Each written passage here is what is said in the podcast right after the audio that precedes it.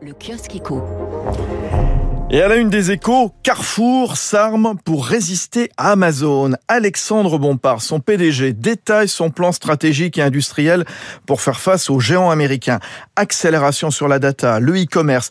Éric Mauban va nous en donner les détails dans un instant. Euh, David Barrault explique que longtemps, le digital n'était pas forcément considéré comme central, notamment dans la grande distribution. Mais comme le montre le nouveau plan de Carrefour, le numérique n'est plus un réacteur de plus qui peut nourrir la croissance d'une entreprise, mais bien le moteur principal. Au rayon distribution, le Parisien nous fait partager la nouvelle expérience d'Intermarché qui teste discrètement le magasin sans caisse à Paris. Dans le 20e, le client peut prendre un panier intelligent qui reconnaît les produits au fur et à mesure qu'on les y place grâce à des caméras intégrées dans l'anse. Le nucléaire est aussi à la une des échos et du Figaro Économie. Comment EDF se prépare à la relance du nucléaire? La filière dit avoir retrouvé le niveau de qualité requis pour construire des EPR. Emmanuel Macron devrait annoncer prochainement la commande de six réacteurs.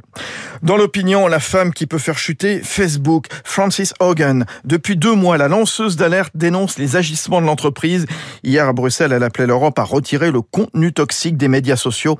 Elle sera en France demain. À la une du Wall Street Journal, l'action Tesla chute après que Musk a promis de vendre 10% de sa participation, décision validée par ses followers sur Twitter. On vous en parlait hier matin. Le titre a perdu presque 5% hier soir. Et puis une page entière dans le Figaro Saumon, le Salvador, nouveau paradis du Bitcoin. Il est le premier à avoir reconnu la crypto-monnaie comme devise nationale aux côtés du dollar américain. On peut y acheter des boissons, des vêtements grâce à des bitcoins. Mais la population hésite entre enthousiasme et crainte. Il est 6 heures.